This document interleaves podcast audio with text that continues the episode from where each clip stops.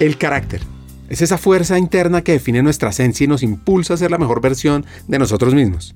Como dijo Khalil Gibran, el carácter no se puede desarrollar en la tranquilidad y la quietud, solo a través de la experiencia, de ensayo y error, la lucha, el sacrificio, podemos forjar un carácter sólido y duradero. Es en los momentos de desafío y adversidad donde el carácter se pone a prueba y revela su verdadero poder. Es cuando enfrentamos nuestras limitaciones, superamos obstáculos que descubrimos donde nuestra capacidad de resiliencia, nuestra determinación incansable y nuestra voluntad crecen. El carácter nos guía a través de los altibajos de la vida y nos enseña a ser valientes cuando el miedo intenta detener. Es como una brújula interna que nos ayuda a tomar decisiones éticas y a tratar a los demás con bondad y compasión. Al final, es lo que nos diferencia y nos define como seres humanos. Así que te pregunto a ti, para arrancar este episodio, ¿estás dispuesto a abrazar tu carácter y dejar una huella perdurable en el mundo?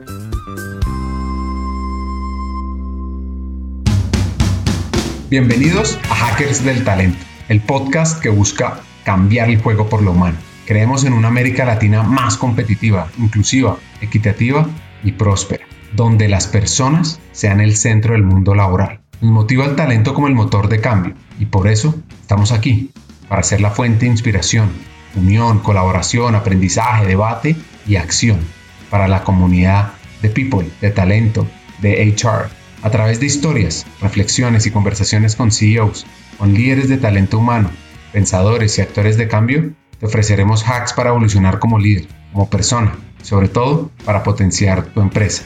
Te invitamos a sumergirte en conversaciones profundas y significativas que te harán pensar, reflexionar y seguro te inspirarán a tomar acción.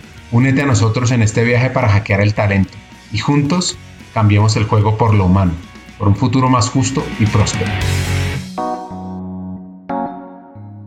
triadas más famosas en la historia son la triada clásica romana, que fue conocida como la primera, que consistía en tres dioses principales de la mitología romana. Júpiter, que era el dios del cielo y el rayo, Neptuno, dios de los océanos y los terremotos, y Plutón, dios del inframundo y la riqueza. Estos tres dioses representaban las principales esferas de poder y control en la cosmología romana. También estaba la triada egipcia.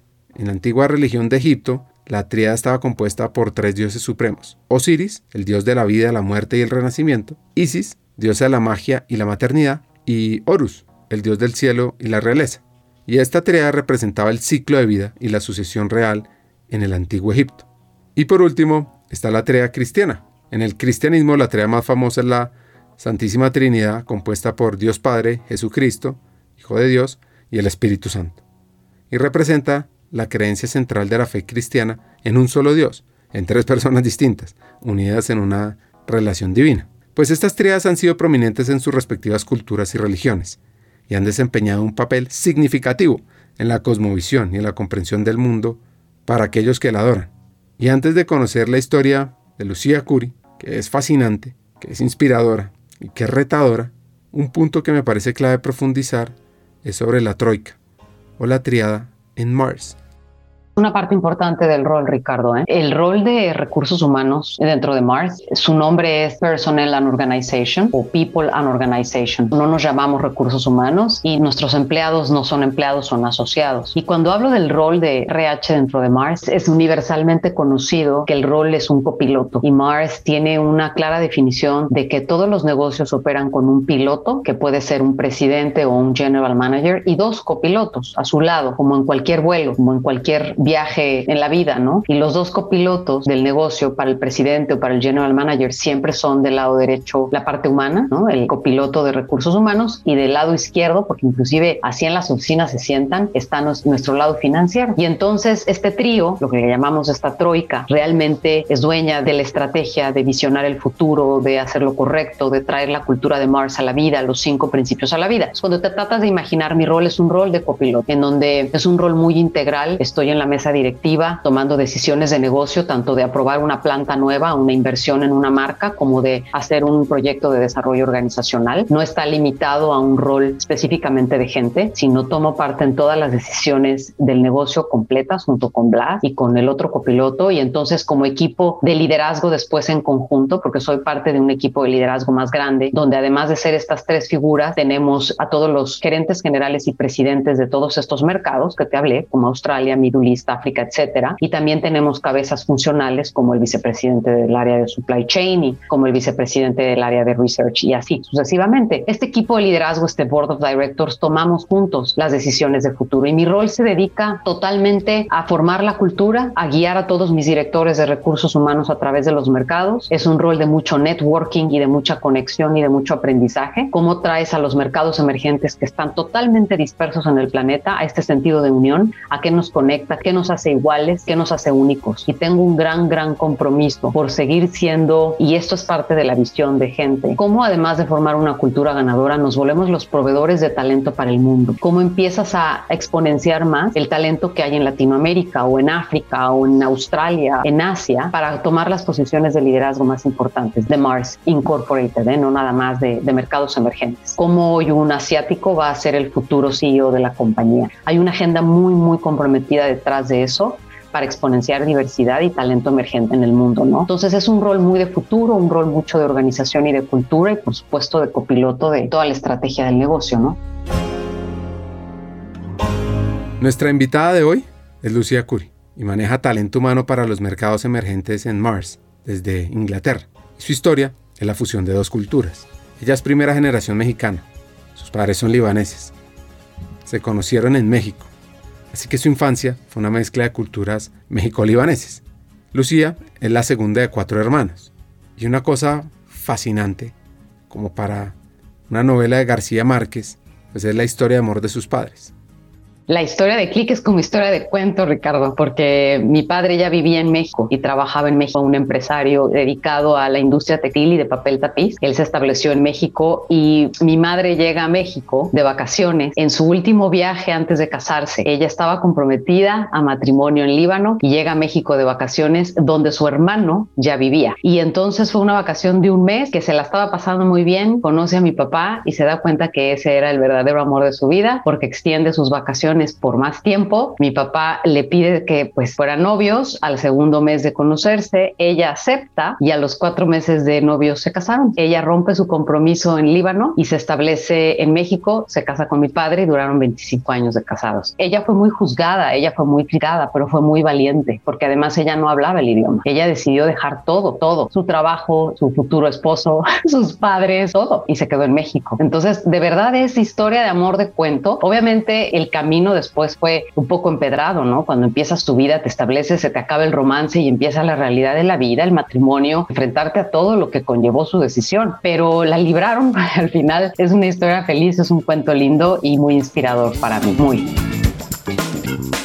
Reflexionemos sobre esta historia y sobre la conexión de dos culturas fue muy juzgada. Si tú hablas de esa historia en, época actual, inspira, emociona y te gusta. Si tú obviamente la pones en contexto en, el pasado, hace pues ya casi 50 años de esto o más, obviamente era una tragedia, ¿no? ¿Cómo? Pero bueno, fue, salió adelante y la admiro muchísimo. Una de las personas que más me inspiran y que más admiro en la vida es ella, por supuesto. Tu siguiente pregunta me hablaba que te platicara, ah, sí, la combinación de las dos culturas entre México y Líbano. Mira, lo que ayudó muchísimo es que mi papá estaba establecido en México. El idioma rápidamente lo inculcaron en casa al punto que se fueron a un extremo de retirar completamente el idioma árabe y hablábamos ya todos en español en casa y yo perdí el árabe, cosa que sigo reclamándole a mi mamá porque ya no lo hablo, pero entonces ella se switchó muy bien y empezaron a practicar el idioma, entonces en cuestiones de idioma lo pudimos fluir. Pero la combinación de las culturas siempre estuvo porque teníamos pues muchas enseñanzas y muchas costumbres árabes, seguíamos las tradiciones libanesas. Otra cosa que ayudó es que la religión era católica, cristiana, lo mismo que es en México como en su mayoría, ¿no? No puedo decir que todo México es así, pero tiene una presencia importante. Entonces, no teníamos diferencias tan radicales en cuanto a, no sé, seguimiento a un tipo de religión que nos llevara a tener costumbres muy diferentes a las del país donde vivíamos y eso también ayudó. Y lo más divertido de la infancia es que comíamos delicioso, porque mi mamá cocinaba libanés, aprendió a cocinar mexicano y teníamos siempre una cocina llena de sabores que aprendí y que hoy las cocino con mucha alegría y como hermanos teníamos pues un poquito de las dos cosas. Y nos enseñaron desde muy pequeños a valorar las diferencias de religión, las diferencias de nacionalidad, el sentirnos auténticos y ser felices como lo que somos y como lo que ellos nos enseñaron a valorar, que era más allá de, de distinción de lugares, de países, de fronteras, sino como humanos y con valores familiares muy padres, ¿no? Entonces fue muy divertido, Ricardo, la verdad. Hoy hasta la fecha trato de llevarles un poco de esa cultura a mis hijos.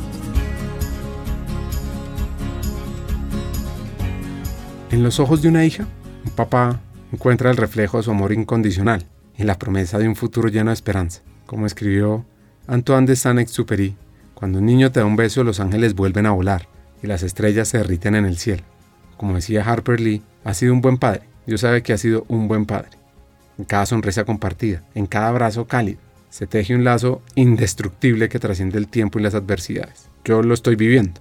En esta conexión profunda se encuentra la fortaleza y el amor inquebrantable. Un padre e hija juntos, pues escriben la historia de su propia grandeza. Y es muy importante reflexionar sobre lo que significó esa conexión padre e hija acuerdo muy lindo y, que duró unos buenos años fue mi relación con mi papá. Él y yo éramos parecidos en un poquito en la forma de pensar y de actuar y teníamos momentos muy lindos de irme tardes completas con él, en donde él me llevaba a su fábrica. Él, él era, como te comento, un empresario de papel tapiz, tenía fábricas de papel tapiz y después de un poco en la industria textil. Y yo era muy pequeña y recuerdo muy lindo como él desde chica me enseñó a trabajar duro, a aprender lo que significaba pues el tener la responsabilidad de un negocio días buenos, días malos, y recuerdo momentos muy lindos invirtiendo tiempo con él y de ahí me forjó, pues no sé, un espíritu de, pues de emprender, de luchar, de valorar el trabajo de la gente que trabaja para ti. Lo veía en su rol de jefe, lo veía en su rol de amigo, en su rol de padre, y fueron momentos lindísimos porque formaron mucho lo que soy hoy y como yo hoy soy en mi liderazgo. Y teníamos tardes lindísimas de café. Recuerdo muchísimo que él y yo nos escapábamos, solamente él y yo, a tomar café, y son momentos que ahora que ya no está conmigo, los atesoro muchísimo. Y como familia completa nos daba muchísima energía, por supuesto, las celebraciones especiales, el pasar navidades juntos, el pues nada, el seguir siendo una familia junta y unida, ¿no? Esos son recuerdos muy lindos, muy triviales. La verdad es que no te podría decir de un momento en especial muy grande. Yo creo que lo que más me llevo y, y recuerdo de mi infancia es lo el día a día, que éramos felices, la verdad. El, el día a día es lo que te lleva a decidir si eres, estás pleno, estás contento y esos son los que más recuerdo. Hay un momento fuerte en la vida de Lucía. Pues mira, hay un momento fuerte en la vida de mis hermanos, en la vida de nosotros como familia, porque así como hablo de lo lindo que fue ver a mi padre sobresalir y salir adelante y crecer en sus empresas, también nos tocó verlo fracasar. Él tuvo un momento muy fuerte en su destino donde pues fue víctima de, pues no sabemos qué situación, porque no la voy a juzgar nunca, pero una mañana sus fábricas se incendiaron y las perdió y bueno, pues todo parecía ser algo provocado y se quedó sin su industria, se quedó sin pues sin ese patrimonio que le había formado. Y eso marcó un momento fuerte en la vida de la familia porque él tuvo que enfrentar la pérdida, entró en una depresión importante que después tuvo que superar y seguir adelante. Y después vinieron años un poco difíciles, ¿no? En donde nosotros seguíamos estudiando, ellos nos dieron los mejores estudios, las mejores posibilidades, estudiábamos en escuelas de muy buen nivel académico, eran bilingües, ellos siempre tuvieron este, un poquito como esta percepción, esta concepción de que la mejor herencia para nosotros era la educación en casa y la educación fuera de casa. Lo demás era nuestra decisión y nuestro destino y tenían toda la razón. Entonces, cuando vino esta crisis económica en la casa, pues él trató de seguirnos dando las escuelas de la mejor manera posible, pero solamente lo pudo hacer por la educación básica y hasta la preparatoria y después hubo que enfrentar la conversación de no poder ayudarnos con las universidades. Aunque era un poco joven, fue muy valiente. Total admiración para ti, Lucía, en cómo tomaste las riendas de tu vida y encontraste el verdadero sentido de la responsabilidad. Como dijo C. Lewis, no importa cuánto hayas vivido, sino cómo has vivido. Cada día es una oportunidad para reinventarnos, perseguir nuestros sueños y abrazar las pasiones que laten en nuestro corazón. Porque es que el tiempo no define nuestras posibilidades, sino la valentía y determinación con las que nos enfrentamos a los desafíos. Nunca es tarde para escribir nuestro propio destino y descubrir la plenitud de la vida que siempre estuvo esperándonos. Yo decido trabajar y estudiar y empecé a trabajar y ahí empieza otro capítulo de mi vida lindísimo porque ahí empecé a trabajar en Pepsi. Yo era muy jovencita, tenía 17 años y pues yo empecé a trabajar como secretaria en Pepsi para poder empezar a pagarme mis estudios. Yo quería ahorrar para la universidad y así fue. Trabajé 10 años para Pepsi desde mis básicos, muy chiquita, imagínate, ¿no? Súper jovencita. Mis amigas, mis amigos estaban en la universidad, estaba trabajando para podérmela pagar y lo pude lograr porque entonces entonces empecé a ahorrar, empecé a tener un poco el sentido de creatividad y como al mismo tiempo que trabajaba estudiaba, cosa que hacían miles de personas en el planeta, entonces dije, ¿por qué yo no lo voy a hacer? Y entonces trabajo y al mismo tiempo inicio mis estudios profesionales en el UNITEC, Universidad Tecnológica, y esa era la única universidad que en ese momento me permitía alternar trabajo y carrera. No podía estar totalmente dedicada a la universidad y la verdad es que fluyó muy bien y me la pude pagar. Entonces eso tuvo un sentido de logro mucho más importante porque pues no siempre te lo imaginabas así, sobre todo con una niñez mucho más, que te puedo decir, mucho más fluida, en donde creíamos que iba a ser sencillo vivir la vida de universidad al 100% y no tener que trabajar. Pero bueno, así fue la historia y lo hice, pero al mismo tiempo, todas estas historias siempre tienen algo bueno en el aprendizaje porque yo seguía trabajando y eso pues tenía un resultado. Trabajaba, estudiaba y entonces me iba mejor en el trabajo, podía hacer mejor cosas. Empecé siendo secretaria de un grupo de personas, después fui ascendiendo de posición hasta que terminé en Pepsi al final de 10 años, fue una década con ellos. Ahí empecé a construir mi carrera profesional. Considero a Pepsi una escuela, un lugar de mucha formación en mi vida profesional. Maduré muchas cosas, aprendí muchas cosas y ahí me di cuenta de mi verdadera pasión, porque siendo secretaria veía todas las funciones del negocio. Después me movía a una posición más de coordinación en el área de ventas y empecé a descubrir el mundo de ventas. Les ayudaba en todo lo que era administración de ventas, pero me daba cuenta de cómo era la dinámica y cuál era el objetivo y cuál era el perfil. Pero también entonces estuve muy de cerca del área de mercadotecnia y entonces empecé a, a mirar dónde mis habilidades y dónde mi pasión estaba más concentrada y ahí descubrí mi gusto por el área de talento y recursos humanos. Y ellos me dieron la oportunidad de empezar mi carrera en recursos humanos. Seguía yo siendo súper joven en aquel entonces y empecé en una gerencia de recursos humanos bastante junior, ¿no? Fueron como que los primeros intentos, pero ya era una gerencia, fue un logro importante, imagínate, ¿no? Se da tan joven y, y es donde empezó un poquito mi descubrimiento dentro del área de recursos humanos de qué había, si quería yo ser un especialista en algo en particular, como beneficios o nóminas, administración de gente, o bien si me quería ir a otras áreas más especializadas de talento, de organización, de desarrollo y exploré todas. Tuve oportunidad de pasar por, por varias de ellas y de ahí redondear un poquito más mi conocimiento y definitivamente confirmar que yo quería estar en el área de RH y ahí descubrí mi pasión por el talento. Esta hacker mexico-libanesa decidió estudiar administración de empresas por conveniencia, aunque soñaba ser arquitecta. Y hubo un momento que la marcó. Sí, sabes que, Ricardo, que hubo un momento en mi vida que marcó muchísimo mi vida, o sea, ya que mi carrera, y eso una cosa trajo la otra, porque mi padre muere trágicamente hace 20 años, una mañana que iba a ir a trabajar y tuvo un aneurisma cerebral y el CAI se desvanece, estaba preparándose para ir a trabajar. Y de ahí vino una situación, eso desembocó en una situación de hospitales, cirugías, un poco de, de negligencia médica, que lo llevó a un año completo de hospitalización en un estado bastante complicado y que llevó a toda la familia a un estado emocional difícil, malo, y eso conllevó a otras también situaciones familiares y económicas. Finalmente, después de mucha lucha, él muere, ¿ok? Y eso marcó un momento de sufrimiento y de mucha madurez. Yo tenía 22 años cuando lo perdí y no estábamos listos de ninguna manera y en ningún aspecto para enfrentar todo solo, porque otra vez la familia, la mayor parte no estaba en el país, eh, mi mamá no trabajaba, ella se dedicó al hogar siempre entonces tuvimos que enfrentar unas realidades que no estábamos listos. Entonces ahí descubro que mi habilidad para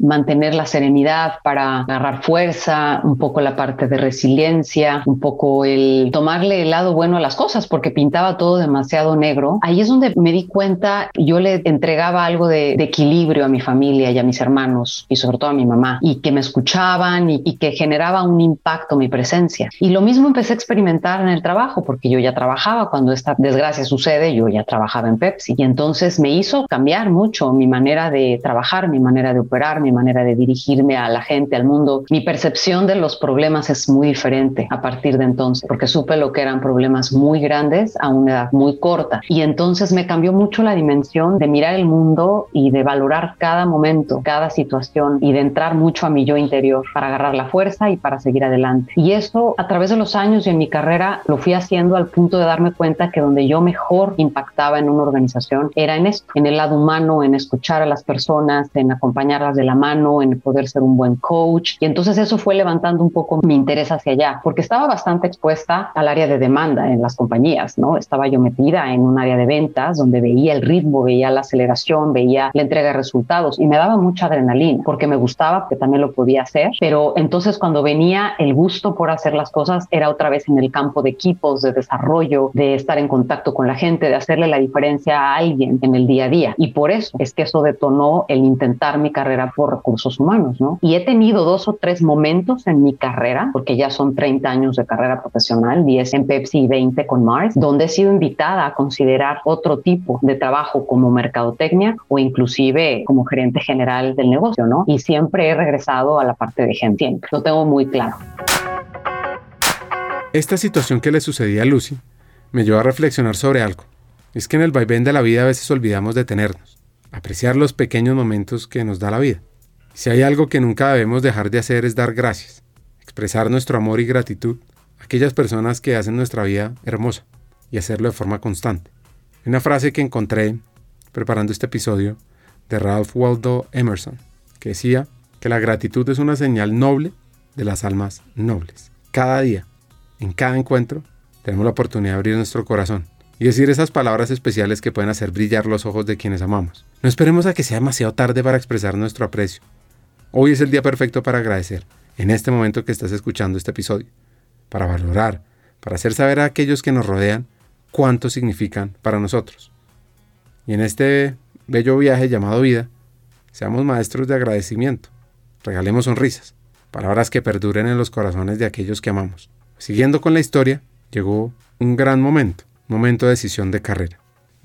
Sí, es entonces, Ricardo, cuando estando en Pepsi ya llevaba 10 años con ellos y vino un momento de decisión difícil porque me buscan, me buscan de Mars, que no se llamaba Mars, se llamaba FM, una compañía completamente desconocida en México, chica. Mars es hoy una gran corporación con marcas que todos conocemos o la mayoría conocemos con varios segmentos como Pedigree, Whiskas, en la parte de confitería tenemos marcas como Orbit, um, M&M, Sneakers, Twix, Milky Way. Y todas estas marcas de alguna manera sí se conocían, pero no tenían tanto mercado aún y el nombre de la empresa no tenía reputación corporativa por decisión de la empresa, porque Mars es una empresa familiar. Y entonces, nada, me encuentra un headhunter, me invita a participar, digo, ¿por qué no? Y ahí me ofrecieron lo que yo consideraba en ese entonces mi dream job, ¿no? La posición sueño, la que yo realmente quería. Ellos me ofrecieron aquel entonces ser gerente del área de talento para Mars México. Y la verdad me encantó, me llamó mucho la atención. Era mi siguiente paso natural de carrera, el cual en Pepsi yo no lo tenía. En ese entonces yo tenía una gerencia dentro del área de desarrollo organizacional que era buena, pero seguía siendo un poco junior y para poder tener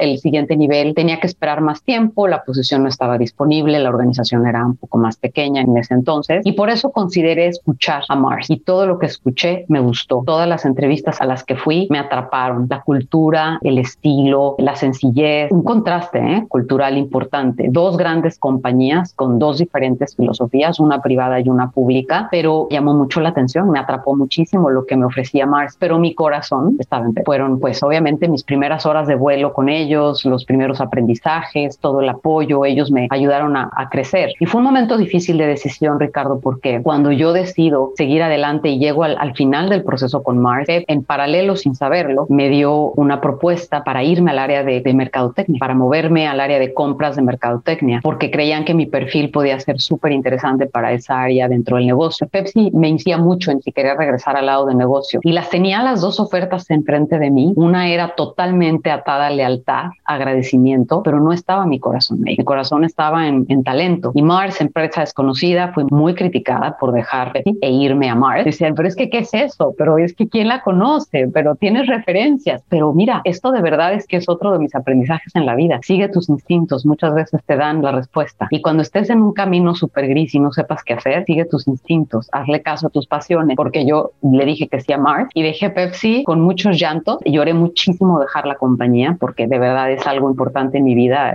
Pepsi me formó básico, que hoy sigo viviendo intensamente, pero seguí el sueño y me atreví a hacerlo y al final es un poco como la historia del libro y del queso, ¿no? Tienes que nada más darle tantito la vuelta a la pared para darte cuenta lo que hay detrás y vino detrás una gran historia. Este año cumplo 20 años de trabajar para Mars y no me arrepiento porque ha sido una historia de oportunidad, de crecimiento, de riesgo, pero también de muchísima realización, Ricardo. Y así es como llego a Mars. Si quieres conocer más sobre la historia de Mars, te recomiendo dos episodios de Hackers del Talento. El episodio 38 con Andrea Pérez sobre cultura de esa compañía y el 125 con Leon Craig, quien fue el que llevó Mars a México y quien conoce bastante bien a Lucy. Ya veremos por qué.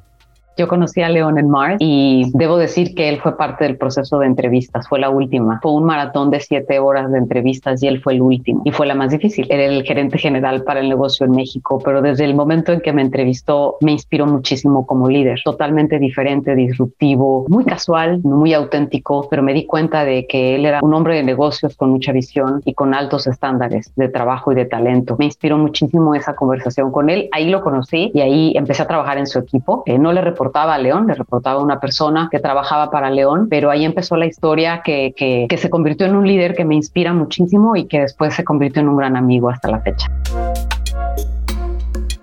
Profundizando sobre ese episodio 125, es muy interesante la evolución de liderazgo que vivió León. No, él todavía no cambiaba su estilo de liderazgo. Yo creo que a mí me tocó esa época de León Craig, donde tenía la fama de ser muy duro y muy exigente y todavía no vivía su transformación. Él todavía no se daba cuenta, creo que tenía un poco puntos ciegos porque él vivió una formación de liderazgo a través de los años con la familia Mars, donde pues todavía no evolucionaban mucho a un liderazgo más colaborativo y más inspiracional. Y él también vivió un modelo de liderazgo que creyó que era un buen patrón y ahí él, era así, él era muy fuerte, él era muy duro, le faltaba esa sensibilidad. Y, hay unas historias que placamos hoy en día, León y yo, pues que sí eran, eh, fueron fuertes, pero me tocó, me tocó justamente ver su cambio, me tocó ver el día en que se sentó y se dio cuenta y decidió totalmente transformar su liderazgo y al punto después de querer convertirse en, coach de vida, coach de gente, porque cuando platica su historia y cómo se da cuenta y su transformación, obviamente es, es muy inspiracional porque no es lo mismo desde una perspectiva del debe ser y de una buena metodología contar un estilo de liderazgo que una persona que lo vivió, lo sufrió y después le pudo dar totalmente la vuelta, ¿no? Entonces me tocó el león viejo y el león nuevo. Siempre digo que hubo un viejo y un nuevo león. La realización profesional es mucho más que un título, una tarjeta, un puesto en una compañía. Se trata de encontrar un propósito en lo que hacemos, de sentirnos en armonía con nuestras habilidades y pasiones, y de contribuir de manera significativa al mundo que nos rodea. Es un sentimiento de plenitud y satisfacción que experimentamos cuando nos levantamos cada mañana sabiendo que estamos haciendo lo que amamos y que nuestro trabajo tiene un impacto positivo en nuestra vida y en la de los demás. No se trata solo de perseguir el éxito material o el reconocimiento externo, sino encontrar un equilibrio entre nuestro crecimiento personal, nuestras aspiraciones y el aporte que generamos a la sociedad. La realización profesional nos impulsa a superar obstáculos, aprender de los fracasos, a perseverar nos da la oportunidad de crecer, de desafiarnos a nosotros mismos y de trabajar por convertirnos en la mejor versión de cada uno de nosotros.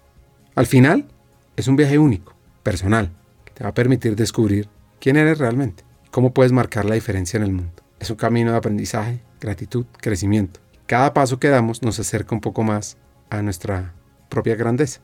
Como decía Lucy, Pepsi fue su escuela y Mars su realización. Sí, pues mira, mi historia en Mars me encanta y siempre he vivido muy bien mis 30 años de carrera, claramente como Pepsi fue mi escuela y descubrí mi pasión. Mars ha sido mi realización y yo empiezo en Mars hace 20 años como gerente de desarrollo organizacional, reportándole a la directora de recursos humanos, Yvonne Durritzage, que siempre le estaré agradecida por abrirme la puerta y darme la oportunidad, una mujer que admiro muchísimo también, una gran ejecutiva. Y ahí empieza mi historia, pero también te puedo decir que en, en 20 años, y te puedo decir más más o menos cómo fueron, pero en 20 años he estado ya en tres diferentes movimientos internacionales. Hoy en día no vivo en México, yo vivo en Londres en una posición global. He trabajado para tres segmentos dentro de Mars. Empecé en el segmento de Pet Nutrition, de nutrición de alimento para mascota. También he trabajado para el segmento de Multisales, donde se venden todos los productos de todos los segmentos de Mars, pero es un segmento bastante específico dentro de la compañía. También he estado en el segmento de confitería, específicamente con chocolates y todos los productos de ese sector. Y también me ha tocado un poco la parte de adquisición en México. Entonces, en 20 años he estado en tres segmentos, una adquisición de negocios y así como su integración y ya con tres o cuatro movimientos internacionales. Cuando yo me integro a Mars fue en el segmento de alimento para mascotas, empecé como gerente de desarrollo organizacional y a los dos años me llega esta primera aventura de salir del país por primera vez y me invitan a ser la directora de recursos humanos para el negocio de Caribe y Centroamérica en un segmento que era multisegmentos, representando a todas las categorías de Mars viviendo en Puerto Rico. Y esa fue la primera vez que tuve una posición directiva sentada en un equipo de liderazgo reportándole al gerente general de la región y fue una aventura linda. Estuve en Puerto Rico dos años, fueron unos retos increíbles de transformación de negocio, de formar una cultura ganadora, teníamos muchos retos, gente mucho tiempo en la misma posición, con pocas evidencias de desarrollo exitoso de carrera y de poderle dar un poquito más del talento de esta región hacia el resto de Latinoamérica. Le dimos un poco la vuelta al negocio también, hicimos una buena transformación porque en aquel entonces también me tocó manejar todo el pacto andino. Entonces era en el scope teníamos Caribe, Centroamérica y andino con Colombia, Venezuela, Perú, toda la región andina, ¿no? Y fue muy interesante porque ahí fue donde decidimos hacer un split de negocio y debido al potencial que veíamos en andino, hicimos la propia región de Mars andino y la dividimos, la independizamos del Caribe y de Centroamérica, que también eran enormes y tenían su propio potencial. Me tocó arrancar en tu, en tu país, que me encanta. Yo viajé muchísimo a Colombia, viajé muchísimo a Bogotá y a Barranquilla porque abrimos una planta de alimentos para mascota en Barranquilla. Entonces me tocó mucho ir a iniciar las operaciones, establecimos un eco de liderazgo y pudimos independizar un poco estas dos regiones que hoy son muy exitosas dentro de la compañía. Y estuve dos años o tres años haciendo este rol expatriada, estábamos mi esposo y yo viviendo juntos en el Caribe, ¿no? en Puerto Rico, y ya de ahí después nos movimos a México nuevamente. Hagamos una pausa. Como sabes, en Hackers del Talento estamos en una misión, cambiar el mundo laboral por uno más humano, inclusivo y próspero. Sabemos que no podemos hacerlo solos, necesitamos tu ayuda. Te invitamos a compartir este episodio con esa persona especial que está buscando crecer en su carrera o mejorar su empresa. Juntos podemos inspirar a más talentos a sumarse a este movimiento. Queremos que te unas a nuestra comunidad, suscribiéndote al podcast, recibiendo las noticias en nuestra página de LinkedIn o averiguando más hackersdeltalento.com. No te pierdas la oportunidad de ser parte de algo grande, de marcar la diferencia en el mundo laboral y de transformar la vida de miles de personas porque juntos podemos hacerlo posible. Nosotros ya estamos aquí, dando el primer paso. ¿Y tú? ¿Te unes a nuestra misión de cambiar el mundo laboral por uno más humano? Hagámoslo juntos. Sigamos con el episodio. En 1493, Cristóbal Colón, en un segundo viaje, llegó a la isla de Puerto Rico durante esa segunda experiencia al Nuevo Mundo. Y fue su expedición que descubrió la isla y la llamó San Juan Bautista. Sin embargo, no estableció una colonia permanente en Puerto Rico en ese momento. La colonización española de la isla comenzó más tarde, en 1508, bajo el liderazgo de Juan Ponce de León. A partir de entonces, Puerto Rico se convirtió en una colonia española y desempeñó un papel importante en la expansión del imperio español en América. Antes de conocer entonces qué pasó en México, ¿cómo fue Puerto Rico?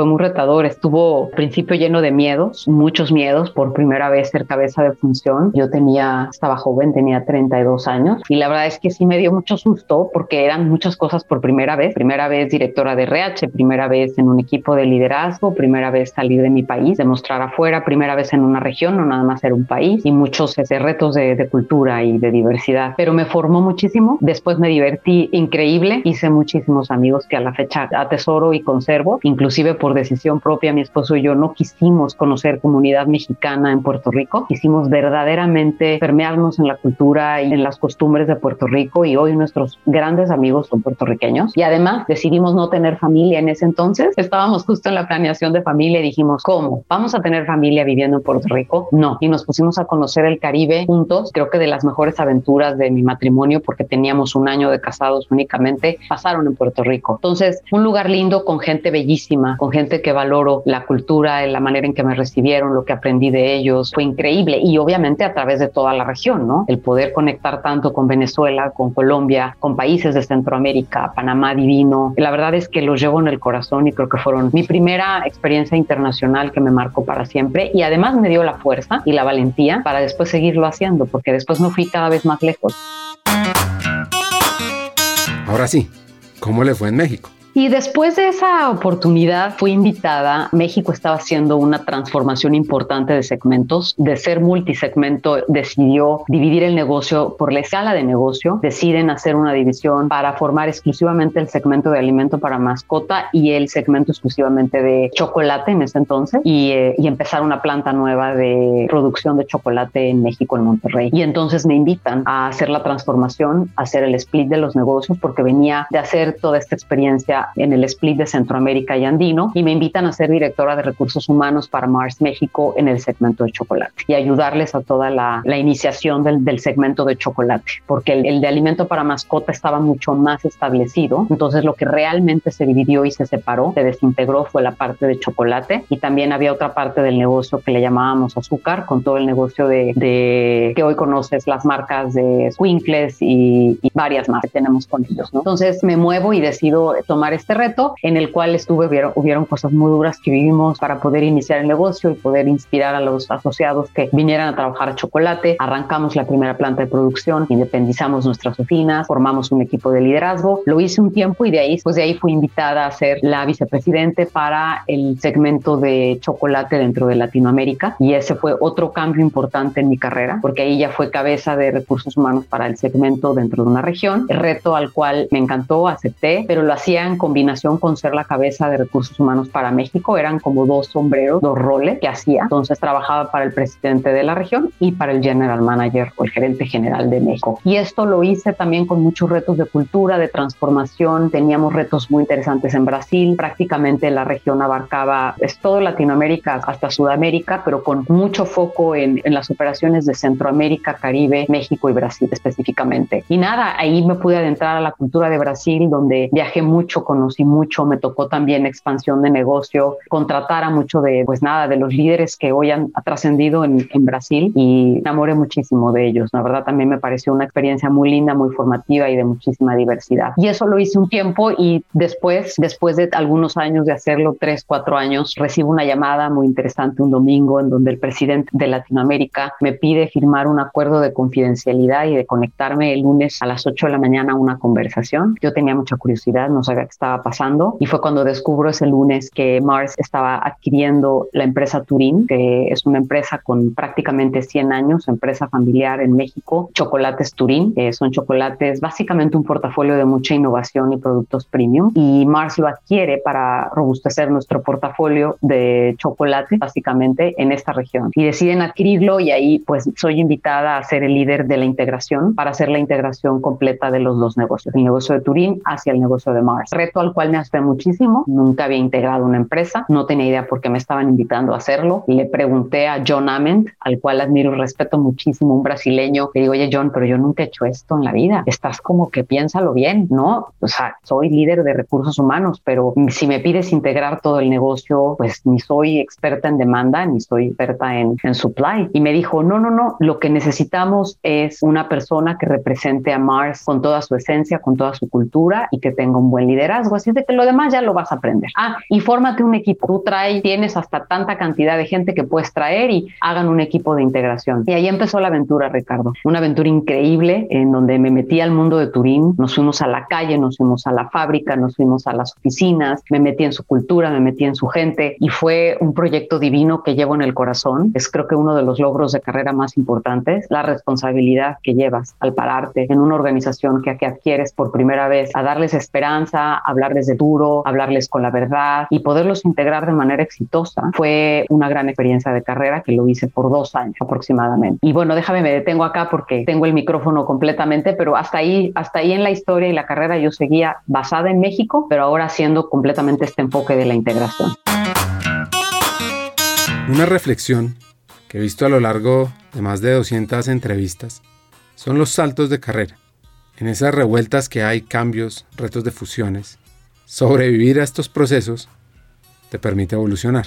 Y es interesante saber ¿Qué hizo bien? Lo que hice bien fue reconocer lo que no hacía bien. Entonces, cuando me di cuenta, hice muchísima introspección de qué le puedo dar yo a este proyecto, qué, qué realmente, qué vieron en mí que yo no veo, que tengo que analizar para entregarlo y qué es lo que me falta, que tengo que traer a mi proyecto. Y eso fue lo que hice bien, porque entonces me hice de un gran equipo. Ahí invité a gente, a estrellas del negocio en México. Los invité a que se unieran a mi grupo y, y que me ayudaran a integrar el área de demanda, marketing, ventas nuestras fábricas, el negocio de supply, todo el negocio back office. Eh, eso a que me hice de un equipo de 8 o 10 personas, eh, fuertes líderes, gente que respeto muchísimo y que además después nos volvimos grandes amigos y compañeros de crimen en toda esta aventura. Y eso fue lo que me salió bien, porque además de que los invitamos a los mejores, el resultado fue espectacular, porque todos eran expertos en lo que hacían y al final la combinación del equipo fue súper ganadora. Era un equipo fuerte, era un equipo orgulloso y además era muy intencional. Traje al equipo a gente que no nada más sabía del negocio, sino que sabían de Mars y vivían los cinco principios de Mars para poderme ayudar a transmitir la cultura. Entonces, eso me salió muy bien. Creo que eso fue bastante positivo, Ricardo, lo recuerdo y lo volvería a hacer. Si me dices, regrésate el tiempo, ¿qué, qué volverías a hacer? Eso. Y yo creo que este es un consejo. ¿eh? Al final, en, en estos 30 años de carrera, tenemos que siempre ser muy claros, y yo lo tengo así, en lo que eres fuerte y no tener miedo a decir en lo que no eres y necesitas ayuda y hacerte de, de la gente porque el trabajo en equipo y la colaboración te llevan a mucho más. Inclusive, aunque crees saber todo, te das cuenta cuando te reúnes de la gente correcta que no lo sabía y que entonces entre todos saben más y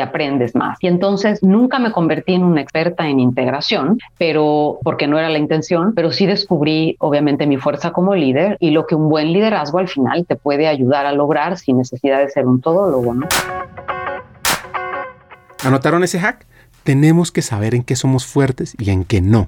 Y comienza además un momento para replantearse su vida. Le entrego el negocio a Gabriel, gran amigo hoy en día, y ahí me invitan a, a, regresar a un rol. Bueno, ahí me cuestionaron seriamente si quería mover mi carrera hacia un path de general manager, porque el rol de Turín era un rol enterprise, era una posición de negocio completo con entrega de resultados, además de la integración del mismo, y ahí me replanteé si quería regresar a recursos humanos. Fue otro momento parecido al de Pepsi unos años atrás. Este era otro momento, pero con ya más años de carrera, experiencia a otro nivel y volví a confirmar que no quería irme de mi pasión, que era gente, porque lo que mejor pude hacer en Turín fue eso. Así es que tomo una posición para Latinoamérica, pero ahora para hacer la integración de eh, la adquisición del negocio de Wrigley, goma, negocio de goma y, y negocio de confitería. Y fue una adquisición mundial en donde me invitan a hacer la integración como vicepresidente de recursos humanos para Latinoamérica, pero ya como Mars Wrigley, integrando el segmento de chocolate y de goma, así como para llevar la agenda de talento de la región. Lo hice en México y ahí es donde vuelvo a desempeñar una posición regional. La verdad es que esto lo hice por dos años y por ahí del 2017 yo empecé a buscar ya un siguiente movimiento de carrera porque creo que ya me estaba quedando un poco corto el reto de Latinoamérica y tenía mucha curiosidad de hacer algo en mercados desarrollados. Y entonces levanté la mano para algo más grande, para algo fuera completamente de la TAM y afortunadamente fui invitada a un proceso para unirme al negocio de Norteamérica, de Mars Wrigley Norteamérica, que involucraba Estados Unidos y Canadá. El negocio más grande que tiene Mars a nivel global, representa el 48% del PNL de Mars Incorporated. Y soy invitada a una posición como cabeza de recursos humanos para todo el área de supply, que obviamente es un monstruo, ¿no? Más de 15 plantas a través de Norteamérica, de, de todo el territorio y más de 5.000, 6.000 asociados con un, un tamaño de negocio grande y complejo. Y me encantó el reto, me daba también muchísimo miedo, por supuesto, pero le entramos, le entramos ahí sí ya como familia, porque no he contado en mi historia que ya en ese entonces yo era mamá, que fue otro gran reto, ¿no? Combinar este rol primero esposa y luego mamá, pero además esposa, mamá y ejecutiva. Y entonces como familia decidimos aventarnos a, a la aventura y nos fuimos en el 2018 a vivir a New Jersey, en Estados Unidos, a hacer esta posición, la cual hice por los últimos cinco años antes de moverme al rol que estoy actualmente. Y fueron cinco años increíbles en el mundo de supply. Me metí a todas las plantas, caminé, caminé todos los pisos de trabajo, conecté con muchísima gente, aprendí el mundo de supply en Estados Unidos y me metí de lleno a la cultura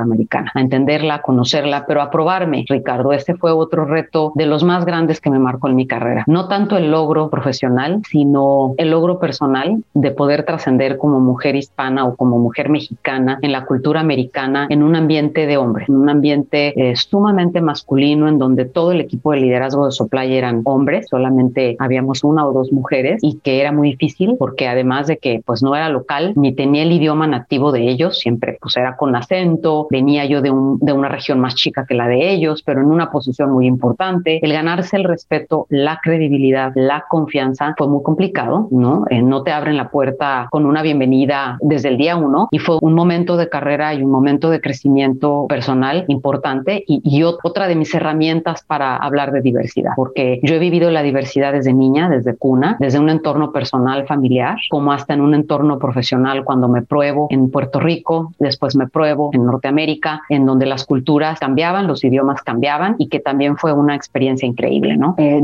fueron años buenos, al principio el primer año muy rudo, muy difícil y después prueba superada y hoy tengo grandes amigos en, New Jersey. Así es como me voy un poquito más lejos, ya ves que te dije que me empezaba a ir más lejos, bueno, esa fue la siguiente parada, ¿no? En Estados Unidos. Los que viven en los Estados Unidos están muy familiarizados con una barra de chocolate conocida como Milky Way. Y también en el resto del mundo, la verdad. Pues está hecho de turrón y caramelo recubierto de chocolate. Y es increíblemente delicioso. El nombre pensaría uno que tiene que ver algo con el espacio. Y en realidad está inspirado en el hecho de que el creador estaba tratando de imitar los populares batidos de Malta al día. Y no realmente inspirado en nuestra galaxia como algunos imaginan. Muchos de los que nos encanta esta barra de chocolate podemos darla por sentado cuando viajamos, solo para descubrir que no existe en la misma forma en otras partes del mundo. Imagínense que en el Reino Unido y en casi todos los lugares donde se vende además de los Estados Unidos, hay una barra muy similar, aunque no hecha exactamente con los mismos ingredientes, que se conoce como Mars Bar, que reemplaza a la tradicional Milky Way en esas regiones. Y hay otro dato curioso de estos chocolates que tiene Mars. Seguramente uno se ha preguntado por la barra de chocolates Three Musketeers o los Tres Mosqueteros. Esta barra, que también tiene turrón, similar al Milky Way, poco más aireada y esponjosa, y tiene cierta popularidad propia en los Estados Unidos. Y a veces no sabemos por qué se llaman los Tres Mosqueteros en el logotipo. La razón es porque originalmente la barra de chocolate se empaquetaba para compartir con tres piezas separadas, y cada pieza tenía un sabor diferente chocolate, vainilla y fresa. No hace mucho, algunos de ustedes recordarán que Mars lanzó un juego de dulces promocionales, los Mini Tres Mosqueteros, con los sabores de capuchino, vainilla francesa y fresa, como un recuerdo de sus raíces. Sin duda, sería interesante que trajeran los tres mosqueteros originales con las tres barras envueltas en el mismo paquete. Seguramente sería un éxito. Bueno, ahora la pregunta que uno tiene es si la carrera iba tan bien, ¿por qué no siguió el camino de gerente general o de CEO, de General Manager?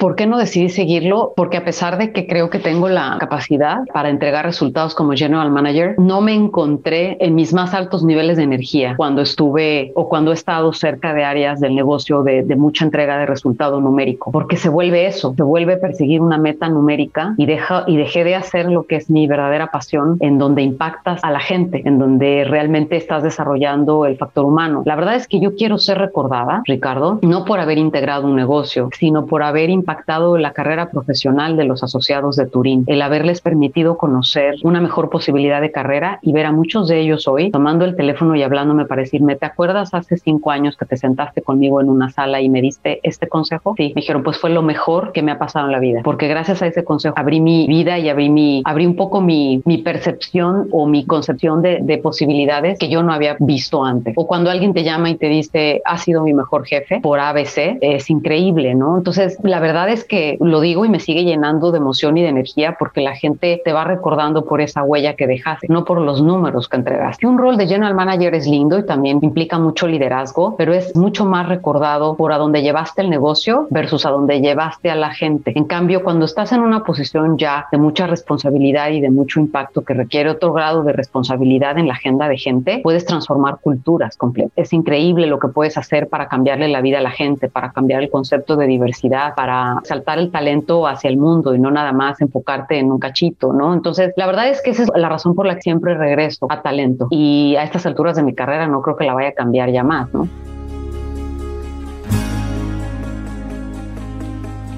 ¿Y qué sigue en su historia? Después de la historia de New Jersey sigue la historia en la que hoy estoy, Ricardo, donde ya es el reto del rol de supply en Norteamérica se había terminado, ya no estaba yo aprendiendo, ya quería yo algo más importante y grande y empecé a participar por procesos para tener ya vicepresidencias pues a nivel regional más grande o a nivel global y participé en dos de ellas donde no me fue bien, no las gané. Una era para el negocio de Royal Canin, una parte especializada de alimento para mascotas en donde no la gané, no fui el mejor candidato. Ahí recibí mi retroalimentación, la trabajé, la entendí, la digerí, seguí trabajando en mi desarrollo. Después participé, empecé a participar por otro rol dentro del área de Mars Veterinary Services, en donde yo no tenía mucha experiencia, pero me apunté y tampoco me fue muy bien ahí porque querían a alguien con experiencia en esa industria. Y luego vino otra oportunidad en donde fui invitada y no, ahí fue un poco al revés. Fui invitada a participar por la vicepresidencia de mercados globales emergentes en el segmento de Mars Wrigley. Participé ahí con, junto con otros candidatos a nivel global y me fue muy bien. Esa posición es en la que estoy hoy en día. Una posición divina, te repito, una experiencia global muy interesante porque viniendo de cinco años de mercado desarrollado en Norteamérica y la experiencia de Latinoamérica, hoy por hoy el rol que tengo es una verdadera experiencia internacional porque me faltaba el resto del mundo, que es lo que hoy tengo. Hoy mi posición abarca todos los mercados de Mars Wrigley, desde Australia, todo Asia, India, el Medio Oriente, África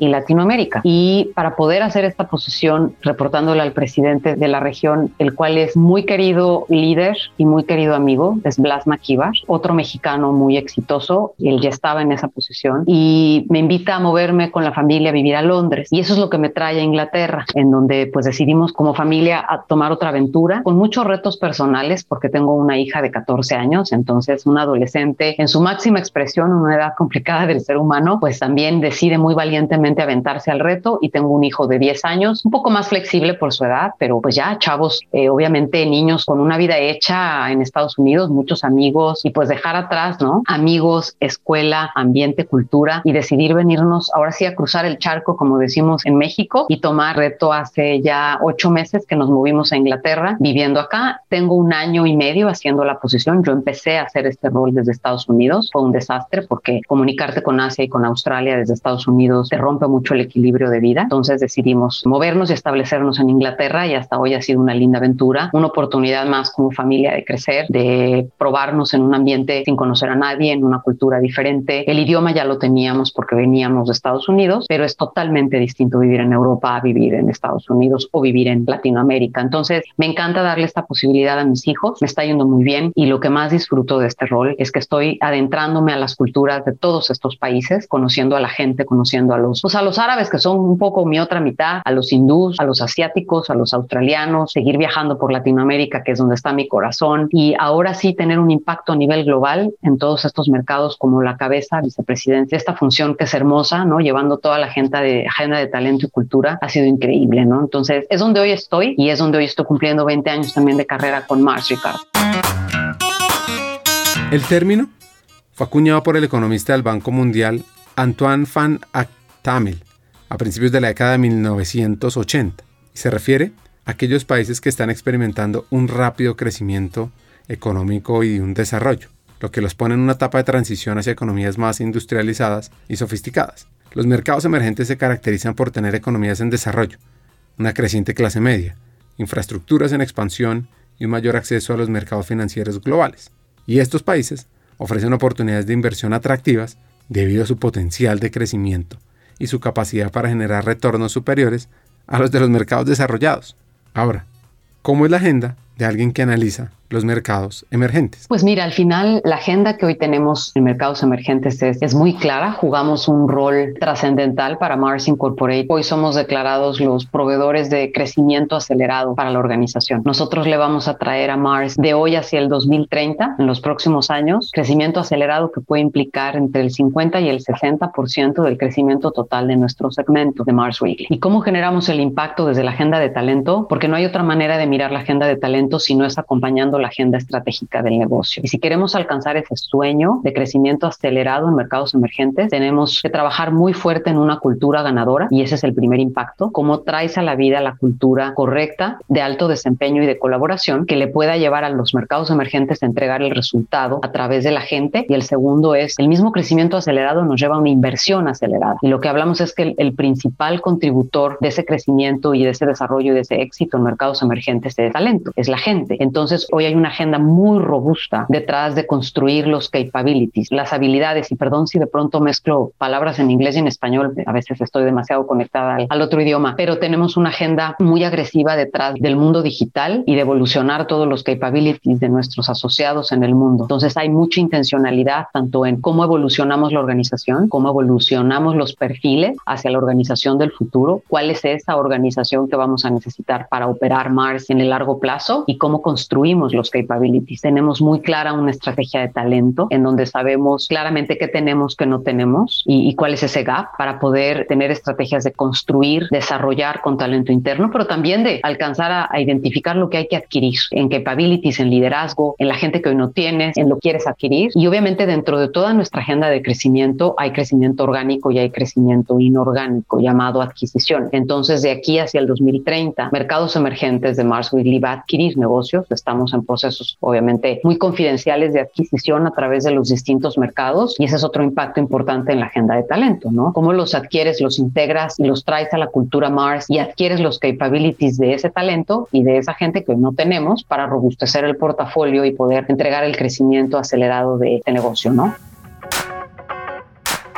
Para ir cerrando el episodio, un par de consejos. El mejor consejo que he recibido en toda mi vida, sé tú misma. Entonces, así de fácil, ser yo misma, creo que me he agarrado de este consejo en todas mis aventuras, en todos los países, desde el primer rol de secretaria hasta el rol de vicepresidente global, ser yo misma. Y no importa si vivo en Londres, si me siento en Asia en un town hall o si me siento en México con mi gente. Ser yo misma es el mejor consejo que he recibido y cada vez que me siento débil y cada vez que siento que no puedo, regreso al consejo, soy yo misma y descubro cosas muy buenas. Y el mejor consejo que yo he dado es, la verdad es que creo que es el más común y a la gente siempre le digo que la vida tiene etapas y las prioridades en la vida cambian. Cuando veo mucho sufriendo a, a, a mis ejecutivos, a mis asociados o a la gente que quiero con decisiones en la vida y vienen y me piden un consejo, la verdad es que siempre el consejo es, el mundo no es lineal, vida no es perfecta, no tienes que seguir siempre el camino directo, tienes que entender y reconocer la etapa en la vida en la que estás y las prioridades de la gente cambian. Y la verdad es de que yo lo he visto y lo he vivido. No es lo mismo tener 24 años y estar empezando tu carrera y las decisiones que llevas alrededor de tu condición de vida actual, lo que estás dispuesto a hacer y los riesgos que quieres tomar versus tener 30 años y tener una familia y tener que seguir tomando decisiones de carrera. Entonces, el poder siempre autoanalizarte, el reflexionar en qué momento de vida estás y priorizarlo y tener la fuerza de expresarle al mundo lo que estás dispuesto a hacer y lo que no estás dispuesto a hacer en esta etapa de tu vida es el mejor consejo que yo puedo dar y que he seguido dando, porque eso te esclarece todo y que no te dé miedo, no te dé miedo, porque tu fuerza y la claridad con la que tú expreses lo que quieres y cómo lo quieres lograr en esta etapa de tu vida, al otro lado, pues obviamente de la situación, lo único que va a sentir es admiración y te va a ayudar a seguir adelante, porque siempre estas decisiones están conectadas a cómo expresarlo, cómo decir que no, cómo decir que no tengo movilidad o cómo dejar una gran oportunidad de trabajo porque quiero estar con mis hijos, quiero dedicarle tiempo a mis hijos que están recién nacidos, no quiero un puesto que viaje, quiero estabilidad o en otras ocasiones donde dices, doy todo porque este es mi momento de carrera y quiero conocer el mundo y quiero hacer todo por desarrollarme, ¿no? Ese es mi consejo y lo he dado a través del tiempo, Ricardo, y aplica para todo tipo de edades y todo tipo de culturas, creo yo. Conversar con Lucía Curi es una conexión con el mundo, es una reflexión sobre la vida. Y acá vienen mis tres hacks. El primero, debemos buscar generar la triada en la toma de decisiones de tu compañía. El CEO, el CFO y el CHRO. Soñando con el futuro y actuando en el presente por humanizar las empresas y mejorar la competitividad de la compañía y del talento, por supuesto. 2. Tenemos una gran fuerza interior. Aprovechémosla. Y 3. Atrevámonos a ser valientes, a saber dónde aportar y saber dónde necesitamos apoyo, porque así podemos evolucionar más rápido en nuestra carrera. Hasta un siguiente episodio y sigamos hackeando el talento.